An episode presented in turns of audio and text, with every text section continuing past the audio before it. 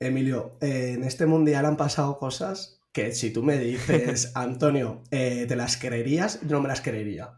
Hoy vamos a hablar del Mundial de Fútbol y vamos a conocer las estrategias SEO que han habido en uno de los periódicos más importantes de toda España, del Confidencial. Y lo vamos a hacer de la mano de Antonio Miró, SEO de este medio de comunicación y que nos va a comentar cómo lo han trabajado en la redacción para conseguir un tráfico realmente espectacular. Ya os digo que en la entrevista de hoy vamos a aprender cosillas que seguramente no conocías con respecto a Google Discover, noticias destacadas, fragmentos enriquecidos, análisis de entidades, así que si te gusta el tema de los medios de comunicación o blogs informativos, esta entrevista yo creo que te va a encantar. Pero antes de nada, como siempre, me gustaría agradecer a los dos patrocinadores de hoy, a Rayola Networks, mi hosting de confianza y del que tenéis un 20% de descuento debajo en la descripción y que además están estrenando nuevos servidores con los nuevos clientes. Y en segundo lugar, a Ahrefs, mi herramienta SEO todo en uno y que más utilizo en mi día a día. Os va a servir, por ejemplo, para analizar aquellas tendencias o aquellas keywords que son realmente interesantes para abarcar en vuestros blogs informativos o incluso para analizar a la competencia, por lo que para mí es una herramienta totalmente imprescindible para trabajar una correcta y una completa estrategia de posicionamiento web. Dicho esto y sin más dilación, doy paso a Antonio Miró. Muy buenas Antonio, bienvenido a Campamento Web, ¿qué tal estás? Muy buenas Emilio, pues la verdad que muy contento de estar aquí contigo de nuevo, que la primera vez que hicimos la entrevista me lo pasé muy bien y bueno, pues es un placer volver a hablar contigo. Genial, bueno Antonio, que sepas que eres el último entrevistado de este 2022. Yo no digo nada, pero esa es una gran responsabilidad, así que espero que nos cuentes todos los secretos SEO durante la charla, ¿eh? Bueno, eh, además en eso, Emilio, tú eres experto. Tú se te da muy bien, muy bien lo de entrevistar a la gente, pero vas a poner difícil. Habrá cosas que tenga que callar, por supuesto, pero vengo con ganas de contar cosas que estamos haciendo. Muy bien, muy bien, pues esa es la actitud. Eh, básicamente, Antonio, hoy vamos a hablar sobre el SEO para el Mundial de Fútbol, que de hecho estamos grabándolo justamente el día de la final, el domingo 18 de diciembre, aquí apurando hasta el último momento. Em, ¿cómo, se ha, o sea, ¿Cómo se ha presentado este mundial? ¿Ha sido difícil de gestionar, eh, un poco como todos los años? Nosotros eh, la apuesta fue del todo por el todo. Fuimos a, cubrir todos los partidos con, noticias en directo y con una estrategia mm, apoyada con piezas sueltas para generar esa autoridad. Posicionarnos por esas oportunidades de palabras clave que si luego eh, comentamos y estoy abierto a contar y que me preguntes todo lo que quieras.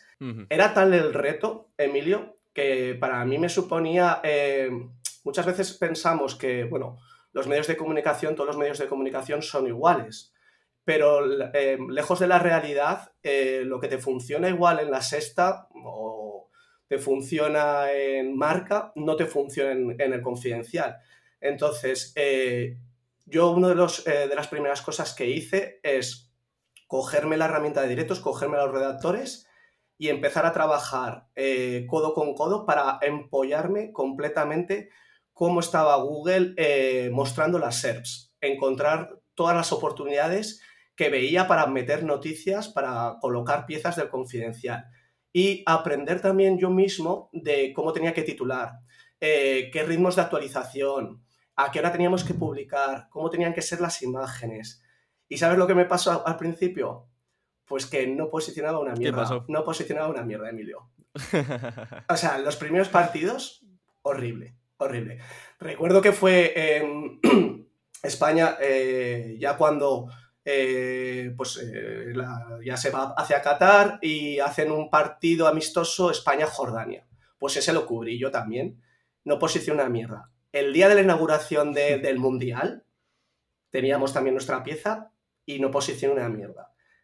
¿Y qué, es, era lo que pasaba? Pues que como cambia todo, como nunca sabes, o sea, como no es lo mismo un directo de la guerra, no es lo mismo un directo de la lotería eh, que uno de fútbol, empecé a, a aprender de la propia herramienta del confidencial, de cómo trataba Google al confidencial de ver también qué hace la competencia y decir, vale, este empiezas a analizar, ¿no? Empiezas a ver quiénes son mis competidores, quiénes están apareciendo. Mira, pues me estaba, por ejemplo, me acuerdo que al principio aparecía muy bien posicionado el mundo.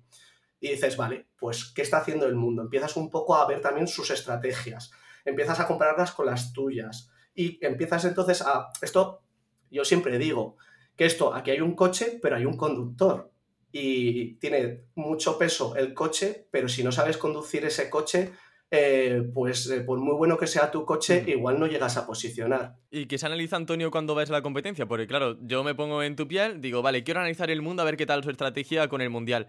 Eh, vale, yo abro la web del mundo.es ¿Y qué hago ahora? O sea, ¿qué tengo que analizar para ver la competencia? Para mí uno de los factores más importantes a la hora de posicionar un directo en top stories o noticias destacadas es el titular, es la imagen es enlazado interno y luego la hora de actualización. No sabes, Emilio, yo creo que mm, todo SEO de medios de comunicación, su verdadero quebradero de cabeza es la hora de actualización y de que Google eh, le cambie esa hora de actualización.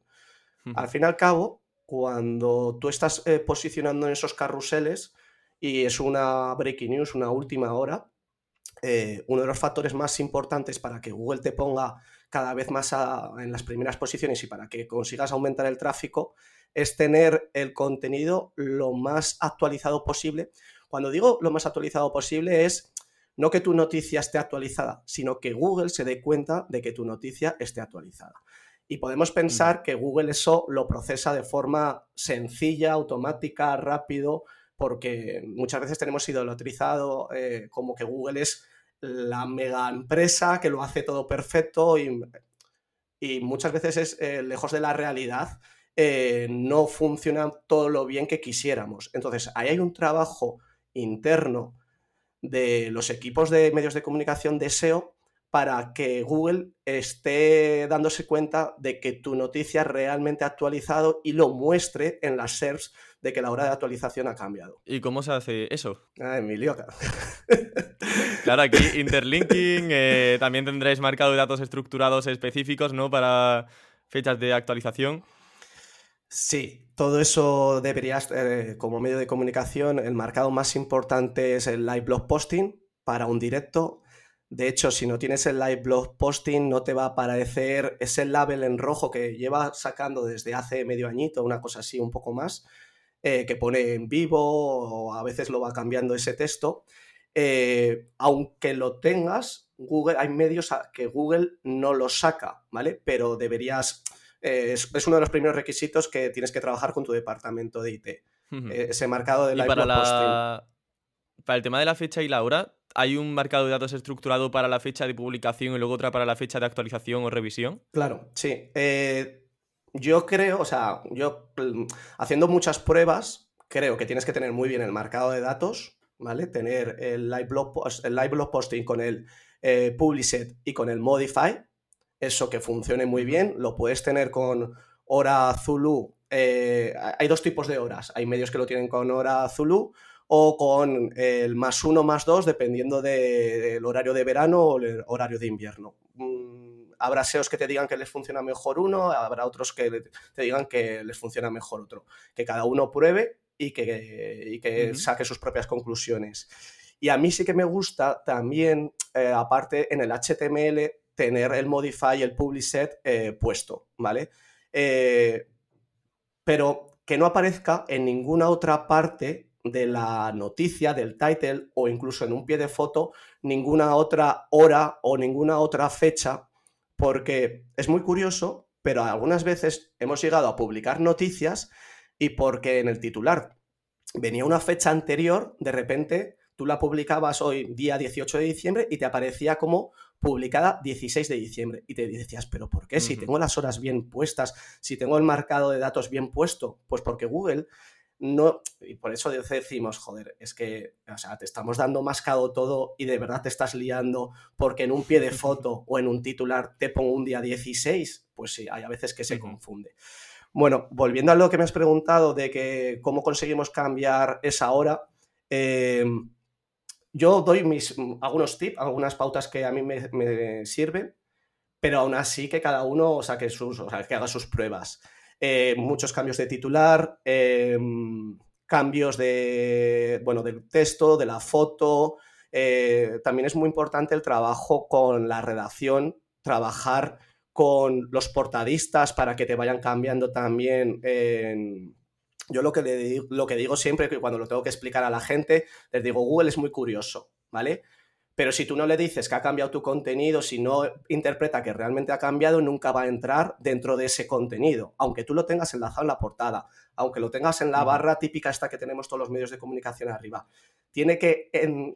Google es curioso cuando ve que algo ha cambiado en el HTML. Entonces tenemos que hacer algún cambio de alguna palabra por otra, de orden, y entonces ahí sí que quiere entrar. Nosotros eh, analizamos logs y vemos que aun teniendo... Eh, muchas veces peticiones de Google dentro de la URL, dentro del contenido, no, aunque entre, luego no cambia la hora.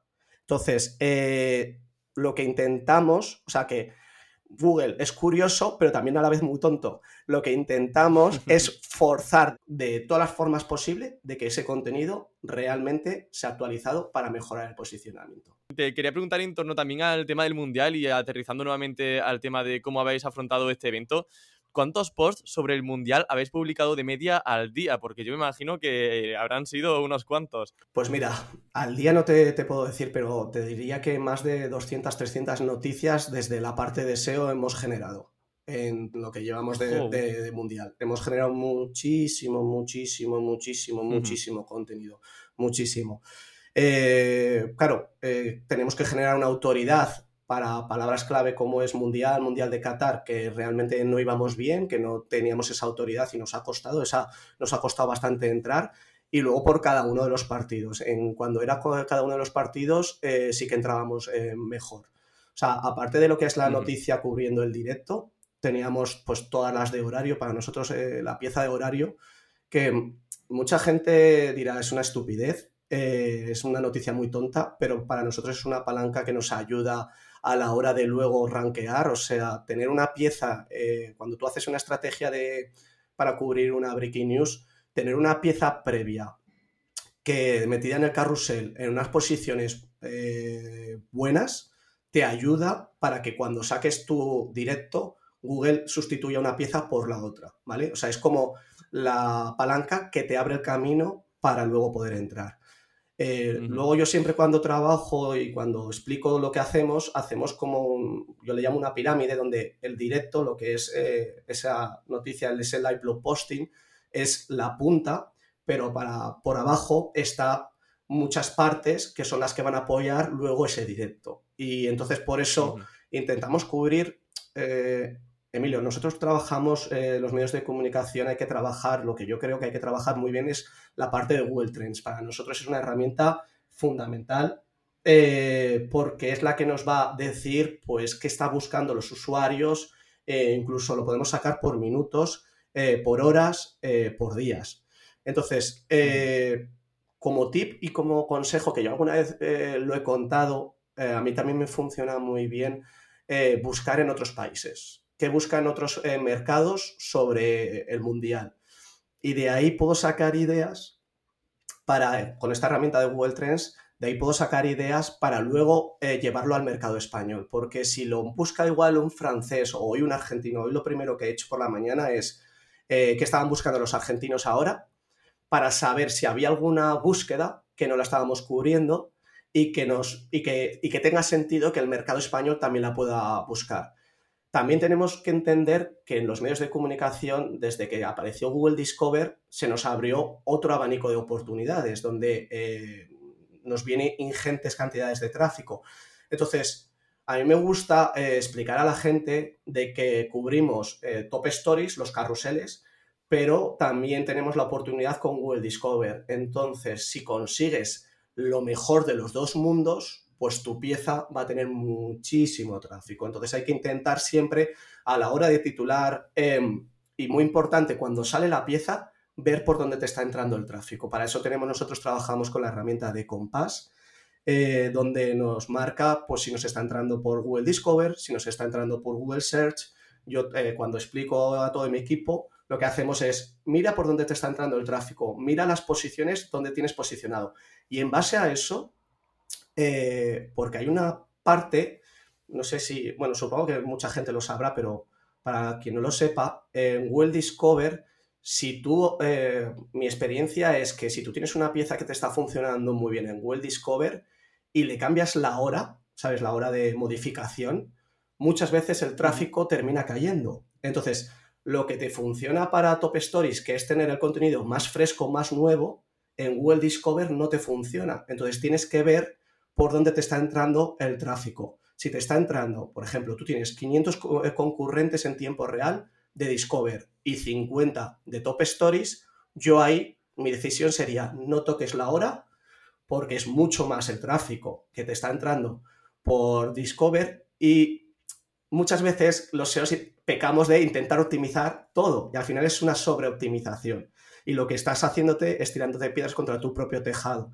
Entonces yo ya tengo como detectado eso y entonces si veo que me está entrando por Google Discover, digo, deja esa URL, venga, que está ya haciendo su trabajo hasta que, pues hasta que caiga el tráfico, porque por intentar mejorar un pelín, como la, como, como la cagues, se te va todo el tráfico. Joder, muy curioso, ¿eh? Eso de que si cambias la fecha de publicación, ese Modify eh, deje de aparecer con tanta frecuencia en Discover. ¿Se te ocurre por qué? A ver, em, o sea, eh, Google Discover tiene lo que es el Bad Factor, que es el meter el mayor eh, número de usuarios en el menor tiempo posible y sobre todo cuando una URL acaba de nacer y entonces lo que tienes que intentar es lo que le llamaba yo calentar la URL, pero Bad Factor suena bastante mejor, que es por todas las eh, fuentes posibles meterle el mayor eh, número de usuarios, ¿vale? Para eso, pues en notificaciones push, redes sociales, que aparezca en portada, que te lo coja cualquier agregador de medios de comunicación, etcétera, etcétera. Vale,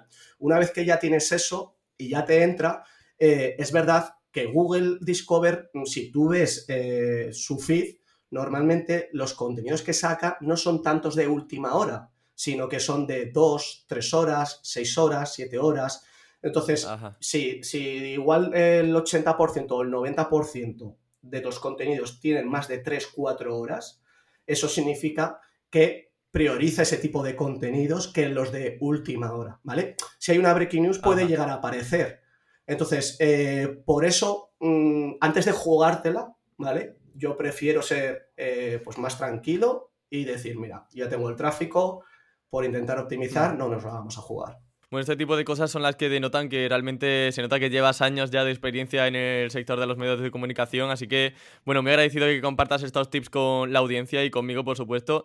Yo quería comentarte también, porque antes has hablado de que ese live blog posting, em, e, e, digamos ese artículo en directo, es la punta solamente del iceberg, que detrás de todo eso hay un gran amalgama de artículos, de noticias que van relacionadas con el Mundial, por ejemplo. Yo quería preguntarte con cuánta antelación se preparan contenidos relacionados y de qué modo, porque claro, el evento del Mundial eh, empezó hace relativamente poco tiempo, pero seguramente la estrategia SEO empezó mucho antes. Nuestra estrategia SEO y empezamos a tener reuniones hace más de cuatro meses. O sea, y, es que es mucho tiempo, ¿eh? Y, para la Lotería de Navidad, que es eh, dentro de nada, también eh, empezamos eh, con mucha, mucha, mucha, mucha antelación a preparar ese calendario editorial de las... a mí me gusta trabajar el calendario editorial siempre intentando abarcar el máximo posible de intenciones de búsqueda de los usuarios. Lo que explico es si hay un hueco, si hay una oportunidad, eh, intentar tener una URL del confidencial. Que luego ya la consigamos posicionar o no, ya será trabajo del equipo de SEO. Pero primero detectar esas intenciones de búsqueda y luego ya eh, intentar posicionarlas. Eh, en el confidencial ahora, como hemos montado la estructura de SEOs, antes era más, el equipo estaba más enfocado a periodistas SEOs que te redactaban y ahora lo que estamos más es a la parte estratégica, a la, o sea, nos importa más el qué, queremos posicionar que el cómo, ¿vale? Eh, ya sabemos, o sea, eh, detectamos todas las eh, intenciones de búsqueda y luego ya tenemos manos para que nos hagan ese contenido. Pero nosotros lo que hacemos es ese trabajo más estratégico de posicionamiento. Y si ponemos como ejemplo un mundial, Google, la verdad es que ha montado una feria de carruseles que nunca lo habíamos visto, ¿vale?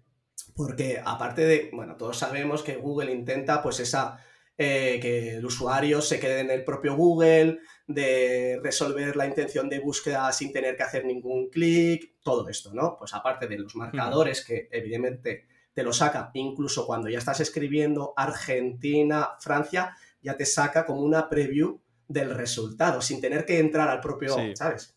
Bueno, aparte de todo esto, eh, también ha ido sacando unos carruseles eh, que es la primera vez que yo los he visto, de, em, te sacaba de estadísticas, ¿vale? Podías votar, tú podías votar por los mejores jugadores, eh, estadísticas de quién crees que va ganando y en tiempo real te lo iba poniendo. Pero claro, luego de cada uno de esos eh, mm, módulos, si tú pinchabas, por ejemplo, los jugadores, era un enlace a una nueva query. Entonces, ahí uno de los trabajos que tenemos que tener como SEOs, para mí, es eh, ese gusto por no me quedo solo en lo que sé, lo que me dicen las herramientas, sino es, para mí es el SEO in SERPs, ¿no? ¿Cómo podemos hacer SEO dentro de las SERPs? Entonces, por ejemplo, cada jugador tú pinchabas y te, te mostraba una nueva query. Pues ahí teníamos una oportunidad para trabajar, eh, para posicionar. Entonces, una de las cosas que hemos estado haciendo es Em, devolviéndole al usuario en nuestro directo estas, eh, los mejores jugadores, o sea, esas valoraciones, esa probabilidad, esos datos estadísticos, y luego al final del partido, siempre a la redacción, le pasamos y les decimos, Google tiene como los mejores jugadores estos tres, ¿vale? Les pasamos un pantallazo y les decimos, estos son los jugadores que Google ha detectado como los mejores, que son las votaciones de la gente. Vale. Entonces, su crónica, lo que hablamos con ellos, cuando detectamos esta oportunidad, su crónica intentamos que vaya relacionada con los mejores jugadores. Nosotros no queremos condicionar y si eh, eh, la gente, las personas han votado un jugador, eh, yo qué sé, Mbappé, pero Mbappé no ha sido el mejor del partido, no les condicionamos a que nos pongan en el titular Mbappé. O sea, también está el criterio periodístico por encima de la recomendación SEO. Pero es verdad que muchas de las veces va relacionado lo que la gente ha votado en esa encuesta con lo que piensa el periodista. Entonces estamos matando dos pájaros de un tiro. Ellos eh, nos posicionan con esa palabra clave, esa crónica, eh, con ese jugador y entonces tenemos la oportunidad de que cuando la gente pinche en ese jugador y le lleve a una nueva query, aparezca confidencial. Pues eso es una, detección que, que, la hicimos viendo cómo estaban funcionando las SERPs de Google. Claro, al final es hacer un keyword research basado en las SERPs. Eh, me gusta mucho la idea, ver qué snippets aparecen y como bien has dicho, si aparece de repente una tablita dentro de Google con los mejores jugadores, pues aprovechamos y también posicionamos para las entidades, para las keywords de esos jugadores. Me gusta bastante la idea. Eh, ¿Qué hace también que un titular sea bueno o malo para Google Noticias o Discover? Porque mm, al final cuando nosotros leemos eh, titulares podemos detectar que son un poco más clickbait, un poco menos clickbait, pero a nivel SEO y sobre todo enfocándolo quizás a Google Discover, Google Noticias, ¿cómo detectas tú si el titular va a tener éxito o no dentro de Google Discover o dentro de Google Noticias? Vale, eh, es totalmente diferente, ¿vale? Eh, para mí son dos formas de titular bastante diferentes. Eh, Empezando por Google Discover. Google Discover, eh, como es un feed de entidades, o sea, no hay una query, no hay una búsqueda, eh, tienes que primero trabajar aquellas entidades que o mejor te funcionen a ti o que sean tendenciosas en el momento, ¿vale? Eh, entonces, tú tienes que meter esas entidades dentro de tu titular. Eso es lo primero. Luego, como es un sin query, tienes que intentar que eh, sin dar la respuesta, pero para mí sin ser clickbait, eh, que ese titular sea llamativo, pero eh, realmente que no des exactamente la respuesta porque si no la gente no pinchará. Luego, otra de las cosas que puedes ver es también la longitud de tu titular. Con Google Discover tienes una serie de caracteres que a partir de X caracteres ya se te empieza a cortar lo que es el titular. Pues si tú dejas como en la última frase, las últimas palabras, el, la duda, todavía estás incrementando esa parte de que el usuario quiera hacer clic sobre ese, ese resultado. Claro. Pero, tipo, el resultado de Qatar ha sido sorprendente porque de repente puntos suspensivos porque ya no cabe más en el titular. Eso, y tú, quiero saber por qué. Exactamente. claro, ya si no pinchas no puedes dormir tranquilo. Sí, sí, esa es la idea al final, sí, sí. Para mí, para mí esa forma de titular es todo un arte, ¿eh, Emilio? Y yo lo digo, yo en eso eh, lo que hago es preguntar mucho a los expertos, a los redactores que lo hacen muy bien. Yo no tengo ese arte, o sea, yo sigo siendo muy SEO de meter keywords pero no tengo todavía pillado ese arte de, de, como titular. Y dentro del confidencial hay gente muy, muy buena que hace muy buenos titulares y yo les digo, oye, tengo este titular, ¿cómo lo mejorarías? Y entonces me, me baso en sus consejos para sacar esa forma de titular.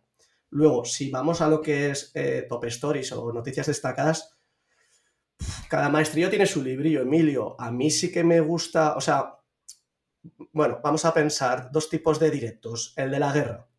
El de la guerra, a nosotros nos funciona mejor una parte SEO, que es la que ponemos más a la izquierda, y luego una parte más editorial que va cambiando sobre eh, según vaya pasando el evento. Pues, por ejemplo, pues Gerson, han derribado los puentes, no sé qué, no sé cuántos. Siempre por guerra Ucrania-Rusia por delante, ¿no? Que eso lo mantenemos y luego ya vamos contando lo que vaya cambiando. Pues eh, en ese tipo de directo, claro, ten en cuenta que la guerra, pues por desgracia, lleva muchos días. Eh, es un, directo que, está también muchas horas, que no es de una como un partido que pueden ser de directo tres horas, sino que al final lo tienes desde las 8 de la mañana hasta las 10 de la noche. Entonces, ahí hmm. intentas, eh, en vez de posicionar por keyword específicas, intentas también que te aparezca en Google Discover, porque ahí esas noticias sí que se van metiendo en Google Discover mejor. Eh, intentas llamar un poco la atención. Pero eso me funciona en el confidencial. En cambio, en la sexta, cuando eh, yo en la sexta eh, trabajé también lo que es el directo de la guerra, ahí sí que tiraba más a keywords, porque, pues porque seguramente igual la sexta no tenía tanta autoridad y entonces tenía que meterme como fuera dentro de los carruseles, ¿vale? No tenía tanto tráfico interno de portada que es tan importante para eh, luego para posicionar. Ahí también te estoy diciendo otro tip. Eh, entonces, dependiendo del evento, se titula de una forma u otra. Luego, cuando es un evento, como puede ser una lotería nacional, una lotería de Navidad, cuando es un evento o un directo de fútbol, tienes que ver eh, realmente lo que te funciona a ti.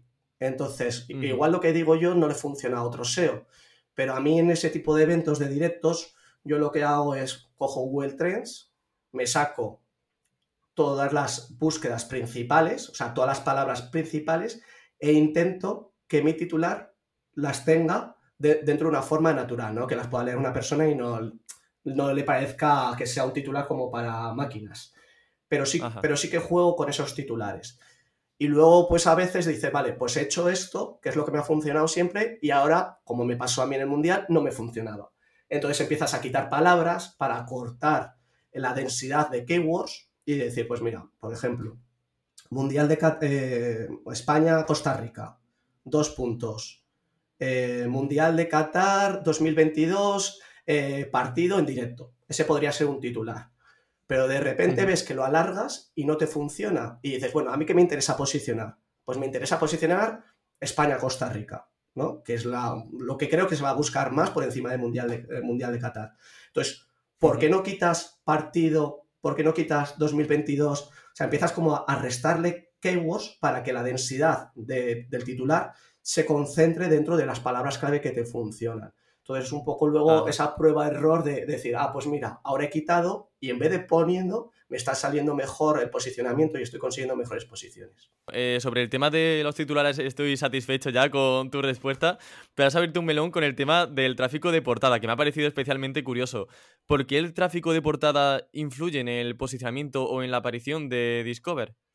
Porque es una palanca más, es una palanca súper, súper importante a la hora de calentar una URL. Entonces, es de las pocas palancas que puedes controlar tú. Entonces, eh, es muy importante en medios de comunicación esa coordinación y ese llevarte bien, ese trabajo con portadistas, con eh, redactores, eh, para que te pongan esa noticia en la portada lo más arriba, arriba posible, para que te hagan ese cambio de titular, porque si está lo más arriba posible, eh, te va a inyectar, y eso es de las pocas cosas que controlamos, es de las pocas palancas que controlamos, te va a inyectar mucho tráfico en poco tiempo, entonces te va a ayudar eh, directamente en el posicionamiento. En una redacción puede haber a veces pequeñas batallas, ¿no? Donde tú pidas unas cosas porque, bueno, pues al final cada uno tiene sus objetivos y piensa pues que esto, ostras, si saco este contenido con este titular, ¡buah! va a funcionar muy bien. Pero igual el periodista te dice, mira, es que editorialmente, o es que, mira, ahora mismo no tenemos manos, o es que pues no pasa nada, Emilio. Muchas veces eh, hay que también eh, tener esas frustraciones que tenemos internas por conseguir el usuario único, bajarlas, porque hay pequeñas batallas que, debemos perder, porque mm, luego lo más importante es la guerra general y no esas pequeñas batallas, ¿no? Porque trabajas con personas y hay que entenderles también muy bien a las personas. Sí, pues bueno, muy buena reflexión, Antonio, la verdad, para trabajar en, consonancia con todo el equipo. Mm, antes, eh, volviendo también al caso este del tráfico en la página de inicio, me de, bueno, me ha chivado un pajarito que han sucedido historias muy locas en cuanto a, este mundial, ¿no? Eh, en cuanto a la captación de tráfico, como que la noticia del, árbitro del España-Marruecos se puso con más tráfico que la portada del Confidencial, que hablábamos que era uno de los pilares. ¿Cómo es eso posible? O sea, una noticia individual que tiene más tráfico que la propia portada del Confidencial. Eh, imagino que os quedaríais un poco patidifusos, ¿no? Cuando visteis eso. Emilio, eh, en este mundial han pasado cosas que si tú me dices, Antonio, eh, ¿te las creerías? Yo no me las creería. O sea, eh, y, ha sido muy bonito, la verdad, trabajar esto con la redacción. Ha habido momentos muy, muy bonitos. ese pajarito te ha informado bien, te ha informado muy bien. Em, claro, es muy curioso. Nosotros teníamos esa pieza sacada de antes de quién era el árbitro y cuando empieza a pitar en contra de España, pues la gente, si se tiene que cagar, se tiene, le gusta cagarse con, el nombre, ¿no? Saber quién es. Y entonces buscaba, eh, fue muy curioso porque cuando, en los momentos en los que pitaba una, eh, falta, una amarilla, no sé qué, subían las búsquedas. Y nosotros la teníamos esa noticia eh, hecha, muy bien posicionada.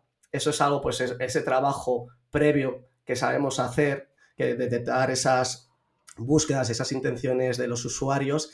Y entonces eh, el confidencial con su tráfico de portada, que es un medio de los, eh, de los que está arriba con mucho tráfico directo, hubo momentos en los que estaba posicionada esa noticia por encima de la portada y que jamás, jamás eh, hubiéramos pensado que podría ser así. Entonces, pero eso es un trabajo planificado, o sea, eso no es una casualidad, sino que eso es un trabajo previo que hemos hecho de cubrir esas intenciones de búsqueda.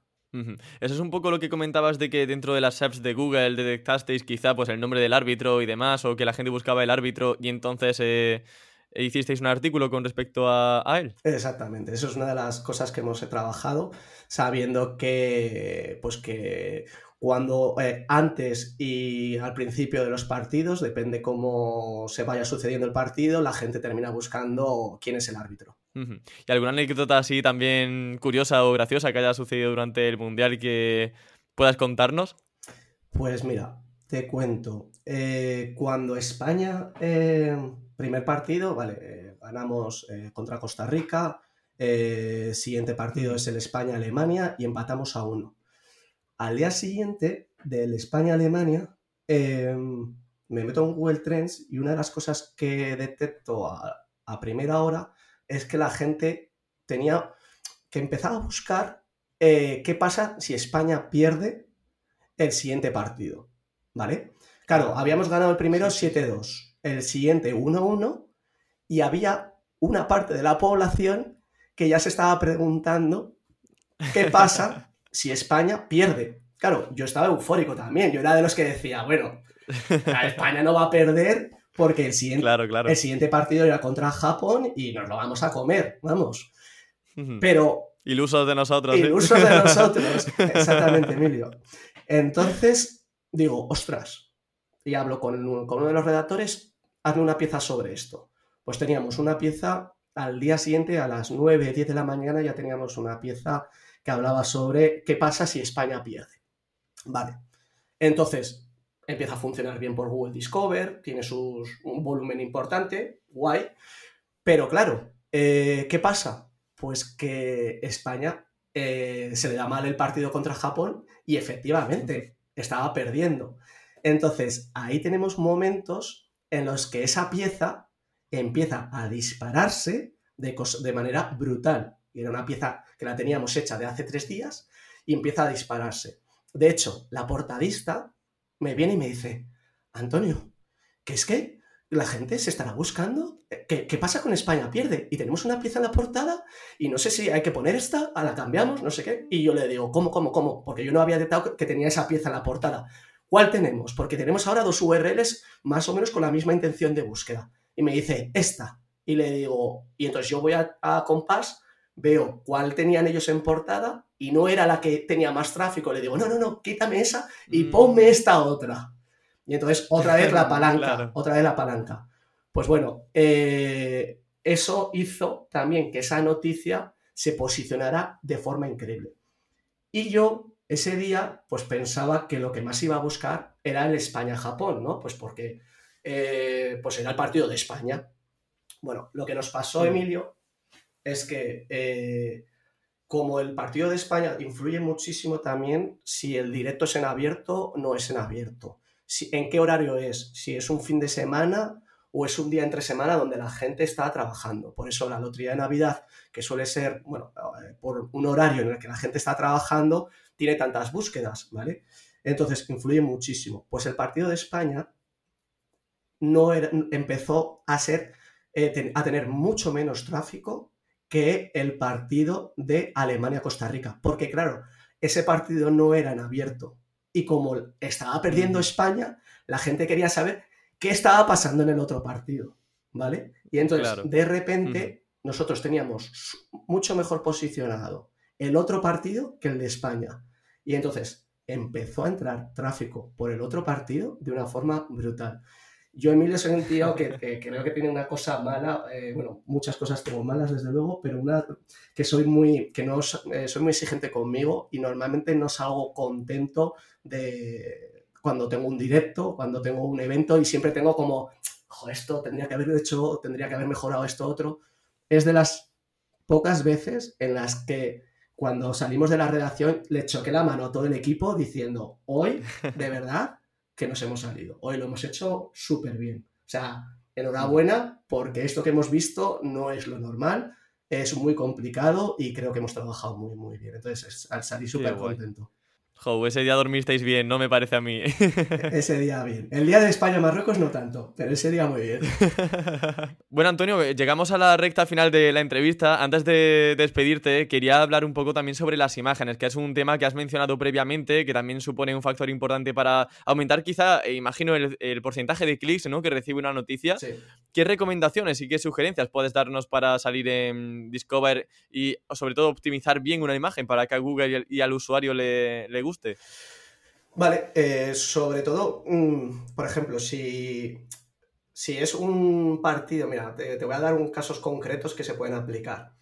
Cuando es un partido de tenis, eh, nosotros nos funciona mejor que un primer plano, un primerísimo plano, una foto que sea como de, de, fondo, ¿vale? De la pista, para que la gente piense como que eh, ahí hay un directo, como que ahí vas a ver eh, claro, el, claro, vídeo. Sí, sí, sí, sí. Qué buena. Ese es un, tip. Otro tip que esto eh, funciona tanto para Google Discover como para Top Stories es si tú trabajas el marcador de datos de vídeo, ¿vale? O sea, tú tienes un marcador específico para vídeo. si tú le metes dentro de tu contenido un vídeo de YouTube o de cualquier otra fuente y lo tienes marcado, Google te va a sacar eh, como un play, ¿vale? Como un player. Entonces, eh, tú piensas en ese contenido que tiene esa parte audiovisual, ¿no? Si tú es un partido de fútbol eh, o un evento de tenis, por ejemplo, ¿qué quieres? O sea, aparte de informarte de, y leer una noticia, te quieres, te gustaría ver un vídeo. Entonces, claro. nosotros lo que eh, detectamos es que si le metes un vídeo relacionado con cualquier otra cosa, no tiene, porque muchas veces no tenemos la señal en directo, pero hacemos como hackeamos un poquito para aumentar ese CTR de que ese usuario vea que hay un play y entonces eh, pinche si la competencia no lo tiene. Pues eso es otro pequeño tip que funciona. ¿Qué marcado de datos estructurados usas para el vídeo? ¿Video Object o algún otro? Correcto, el Video Object. Así ah, que ya me las sé. aprobado, Emilio, un 5 raspadito, pero aprobado. Tú sabes mucho, Emilio. Correcto, ese, ese, ese, ese, ese. Ese, em, ese, si le metes eh, ese vídeo dentro de, la noticia, eh, Google eh, te saca ese, ese snippet, esa player y entonces eso ayuda a aumentar el CTR. Y luego lo típico, Emilio, eh, pero eso son, pues eso, que mucha gente sabe, ¿no? Esas caras eh, con gestos como de enfadado, de, o que salgan ahí no demasiado bien el personaje. También Como una miniatura de YouTube, básicamente, ¿no? Tampoco hay que ser un, cabrón y decir, bueno, pues le voy a poner ahí al más feo ahí, Luis Enrique en plan súper cabreado, pero evidentemente esas cosas terminan funcionando. Son imágenes que llaman la atención. Y oye, Antonio, una duda así que me acaba de surgir. Em, cuando Google habla del tema de la velocidad, de que tenemos que poner imágenes que no pesen mucho porque si no se cargan la, velocidad web, ¿vosotros apostáis más por poner imágenes de calidad o que pesen poco? ¿O buscáis un equilibrio? Porque a mí, sinceramente, es un tema que me preocupa. Porque digo, ¿qué uso? ¿Una imagen eh, grandota que pesa a lo mejor 2 megas? ¿O la pongo un poco borrosa y difuminada que da como una sensación de peor calidad, pero que va a pesar poquitos kilobytes? Vale, eh, buena pregunta, Emilio. De, como todo en el SEO, y todavía no he utilizado el comodín, depende. Pero. vale, vale, te dejo. Primera vez. Venga, eh, por ejemplo, eh, si es para. vale, para un directo. Para un directo, el peso es muy importante para que Google eh, pase más veces, porque si al final, eh, pues al final Google tiene que procesar todo lo que es el peso de la noticia, cuantas más recursos le metas de vídeos, imágenes, eh, en vez de tweets, en vez de Instagram, etcétera, etcétera. O sea, ya no piensa solo en la apertura, sino piensa en lo que le estás metiendo debajo. cuanto más le metas, va a ser peor para el posicionamiento porque al final eh, Google se va a tener que descargar todos esos datos y entonces va a tardar más en renderizarlo, por lo tanto va a pasar con menos frecuencia, por lo tanto el posicionamiento va a caer, ¿vale? Entonces, yo no soy demasiado talibán, marco unas pautas a la redacción, a los que nos generan ese contenido, de decirles, oye, eh, es importante la experiencia de usuario, eh, por lo tanto, metámosle de vez en cuando, sobre todo si aporta al usuario, o sea, si hay algo muy gráfico, eh, sobre todo pues, temas como la guerra, ¿no? Pues eh, al final tiene que ir apoyado pues, por las imágenes que son muy duras muchas veces. Entonces, pongámosles a los usuarios para que no... es muy importante que el usuario lo acostumbres a venir al, al confidencial o a tu portal para que sepan que eres el que mejor eh, satisface su eh, intención de búsqueda, ¿no? sus necesidades. Entonces, eh, es importante ese recurso gráfico, mételo, pero siempre tienes que saber de que con una balanza, ¿no? que todo tiene que ir en un equilibrio. Entonces, no me pongas demasiados, pero de vez en cuando ponme. En cuanto a velocidad de carga, nosotros en el confidencial es una de las cosas que mm, tenemos muy, muy trabajadas, tanto la versión web como la versión AMP, donde sabemos, eh, tanto tenemos a nosotros como a toda la competencia muy bien, eh, sabemos perfectamente quién carga mejor, quién tiene todas las core web bytes mejor y es algo que, que lo trabajamos mucho. Eh, no me preocupa tanto porque sabemos que los pesos que tenemos están optimizados. Eh, luego, ahí hay un pequeño marcado de datos donde le tienes que decir, le tienes que indicar a Google eh, pues el más match image, que eso sirve para Google Discover, que si buscas más image, Google Discover te aparece, eso lo deberías meter dentro de las etiquetas metas. Y luego dentro de JSON también hay un marcado que te es el 1200 por 1200, 16 novenos. Son tres tipos de formatos de imágenes que deberías tener dentro de tu marcado de datos y que luego eso te ayuda a, tanto al posicionamiento en Google Image, toda la parte de, imágenes, eh, como también a la parte de eh, previews o de snippets de que Google eh, te muestre con, cuando tú buscas en la search, pues te, muestre con el video player o que te muestre con una imagen o te genera unos carruseles. Entonces ahí también hay una parte importante. Oye, Emilio. Me encanta, Antonio, que... Sí, ah, No hemos hablado ni de showcase, ni de que ahí hay una parte chula que está apareciendo en Google Discover. Pues eh, vamos a ello. O sea, cuéntame, ¿qué pasa con Showcase?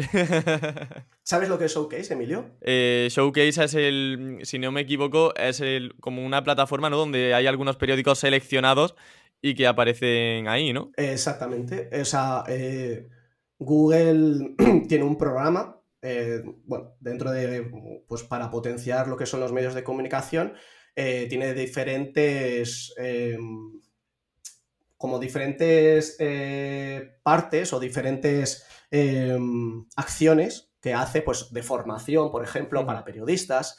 Dentro de ese programa tiene una parte que se llama eh, Google Showcase, que es, eh, lleva muy poquito en España, llevará como, bueno, en España y en general en el resto del mundo, porque sí que empezó en, en la India, creo que fue de los primeros países, Brasil, y en España lleva como dos meses, ¿no? Bueno, ¿en qué consiste Google Showcase? Selecciona a una serie de medios de comunicación para tener un contenido que digamos que se lo estamos proporcionando, seleccionando nosotros, ¿no?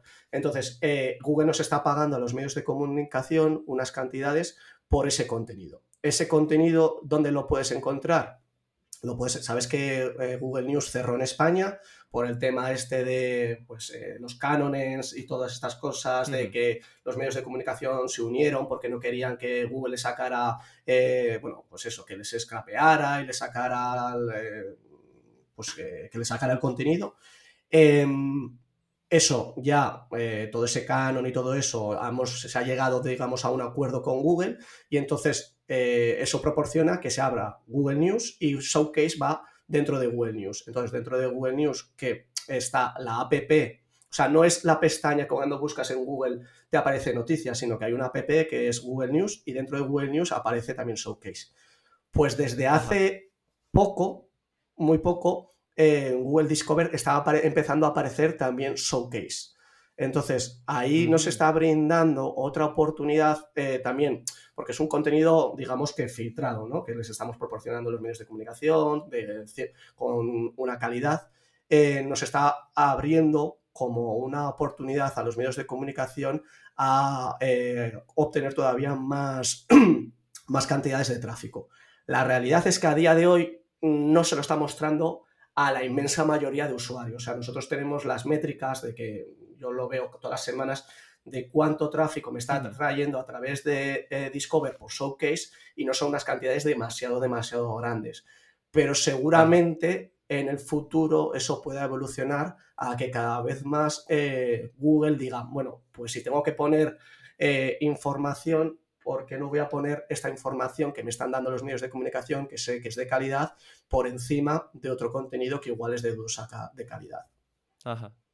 En cuanto a Showcase, eh, si alguien tiene un medio de comunicación, un blog informativo, también habla de actualidad, que sepa también que es un poco una plataforma medio restrictiva porque no todos los medios de comunicación aparecen ahí ni de forma automática, pero tenemos un pequeño hack, un pequeño atajo y es que, bueno, traje a Luis Collado, que es senior manager en Google, en Google News España, así que la gente que tenga un medio de comunicación y quiera tener la posibilidad de aparecer en Google Showcase, pues que le escriba mediante LinkedIn, por ejemplo, que ya nos lo comentó durante la entrevista y que puede ser una buena forma de poder poder eh, atajar y empezar a aparecer en Google Showcase eh, pasando una especie de prueba ¿no? que van realizando para ver si cumples o no los requisitos mínimos de calidad y, estándares para salir en esta plataforma. Eso es, escuché la, escuché la entrevista y me imagino que le habrán llegado unos cuantos correos.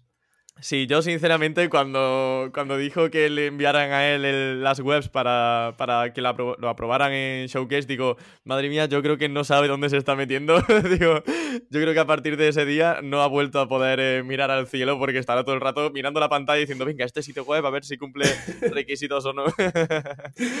Pero bueno, aquí les llegarán otros poquitos más. Em, también, eh, ya que has hablado y hemos abrido el melón un poquito de Google Showcase, em, de nuevas plataformas, también quería hablarte sobre las SERPs, porque han cambiado bastante en los últimos eh, meses, en las últimas semanas incluso, con nuevos módulos, eh, nuevas oportunidades para conseguir tráfico y mejorar la visibilidad de un medio de comunicación o un blog informativo.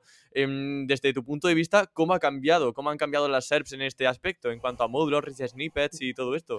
Vale, eh, sí, o sea, em, llevamos unos meses eh, que hemos detectado donde lo que son los carruseles de noticias destacadas em, nos están apareciendo cada vez más abajo y eso, joder, para medios de comunicación, que tradicionalmente cuando era pues, eh, un carrusel de, noticias destacadas eh, no siempre va a aparecer. Tiene que aparecer, por ejemplo, pues cuando hay un incremento de búsqueda sobre una temática, cuando muchos medios de comunicación estaban hablando sobre esa temática y entonces algorítmicamente Google decide ponerlo más arriba o más abajo o incluso mostrarlo como no mostrarlo, ¿no?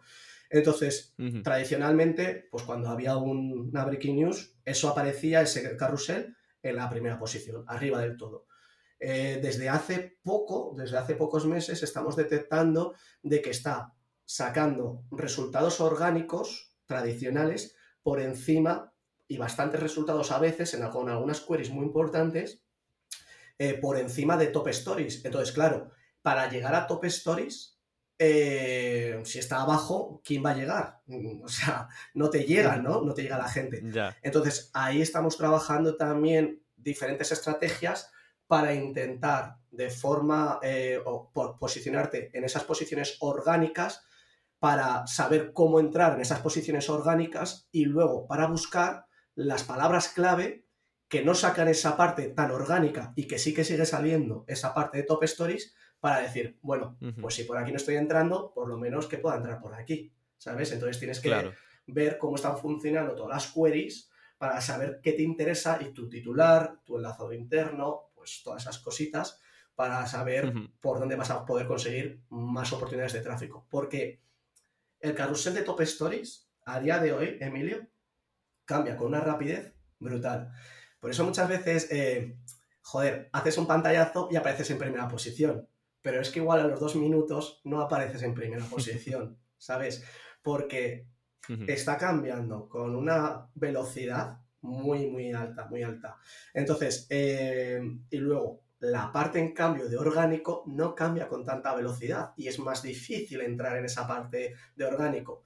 Pero claro, es una oportunidad muy, muy grande. Entonces, nosotros mismos estamos aprendiendo a, vale, ya no solo me vale entrar en top stories, sino cómo entrar en esa otra parte de orgánico porque Google ha cambiado. Entonces, es, lo, lo, lo, chulo de nuestro trabajo, Emilio, eh, muchas veces es ese que nos tenemos que cambiar y que cada día es un reto y que nos adaptamos. O sea, como estés pensando en que tienes que hacer el mismo SEO que hace cuatro años, eh, pues vas a tener bastantes problemas para posicionar, porque las cosas cambian con una velocidad brutal. Y como no te sepas adaptar, eh, vas a tener problemas. Y entonces, para mí es una de las partes más bonitas de, mi trabajo, ¿no? De que cada día es un, día nuevo y cambia todo desde cero.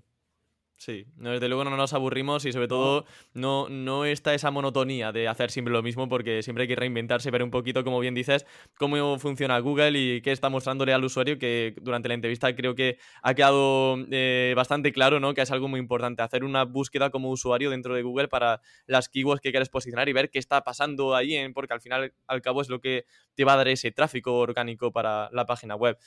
Has mencionado el tema del interlinking, que es algo que no hemos mencionado, así que para cerrar la entrevista yo creo que sería interesante que nos comentaras cómo trabajas el interlinking y sobre todo cómo em, le decís a los redactores cómo enlazar internamente, porque yo no sé si tú revisas todos los artículos y te pones a hacer tú los enlaces internos, pero imagino que intentarás que los redactores o los editores puedan eh, tener ya conocimientos no para enlazar correctamente entre artículos. Emilio, es muy complicado eso. Eso realmente es muy complicado, Emilio. Em, eso cae mucho del equipo de SEO. O sea, esa parte es una parte de nuestro trabajo realmente. Eh, o sea, ellos saben que tienen que enlazar, eh, les explicamos pues eh, que es mejor enlazar siempre pues al término principal que a mira, mira más sobre esto o pincha aquí o ver más, o sea, eso se lo explicamos, eso lo sabe todo el mundo, pero la realidad es que todo el mundo ni te pone los enlaces que tú quieras, ni a las noticias que tú quieras, ni con el anchor que tú quieres. Entonces, es un trabajo que, hace mi equipo, que hacemos eh, diariamente. Sobre todo, eh, piensa que al final eh, generamos un volumen de noticias muy grande al día. Es imposible revisar todas las noticias, pero sí que revisamos aquellas que nos son palancas para derivar tráfico hacia URLs que queremos posicionar. O sea, tú te coges, pues, siguiendo con la temática del mundial, pues si en el día tenemos hoy ocho noticias sobre el mundial que nos están dando tráfico, esas ocho las revisamos para que tengan esos enlaces internos con los anchor que queremos para esa punta de esa pirámide hacia el directo o hacia el horario, dependiendo del momento, para dirigir al usuario y eh, esa palanca para calentar esa URL. Pero es imposible que revisemos el 100% de nuestras noticias. Sí que intentamos también tener automatizaciones eh, de contenidos relacionados, de contenidos también, pues esas eh, últimas noticias para que Google pase y, las indexe lo más rápido posible, pero lo que es ese anchoring, que sería pues eh, esa parte automatizada perfecta, realmente lo tenemos muy manual, tenemos que revisarlas, y, sí que lo hacemos y es un trabajo puro, puro, puro del equipo de SEO. Genial, sí, yo lo he preguntado porque soy consciente de que es muy difícil que los redactores y los periodistas tengan em, tan en cuenta o sepan tanto sobre cómo hay que trabajar la estrategia del interlinking. Yo también lo he vivido en un medio de comunicación, pero siempre los informativos donde se trabaja actualidad y bueno, sin duda era un comedero de cabeza bastante importante y gran parte de nuestro trabajo se iba justamente en eso, en optimizar los enlaces internos para que no se escapara nada y se enlazara de forma correcta en esa pirámide que bien comentabas. Así que, bueno, Antonio, eh, la entrevista termina aquí. Quiero decirte que ha sido un verdadero placer que hayas eh, pasado por Campamento Web, que, que, podamos cerrar contigo este año 2022, eh, aunque el lunes que viene también habrá episodio, pero será yo hablando a cámara, así que cerramos aquí durante 2022 la etapa de entrevista. Así que lo dicho, que vaya muy bien ese mundial, que dentro de apenas tres horitas eh, estará ahí dándolo todo. Y nada, pues eh, también queda muy bien con la lotería de Navidad, que ahí ya también eres experto. Pues mira, Emilio, antes de despedir, primero siempre darte a ti las gracias porque la verdad que es un placer hablar contigo. Todo lo que eh, estás consiguiendo, difundiendo y aprendemos. Em, segundo, eh, me gustaría antes de despedirme dar las gracias a mi equipo.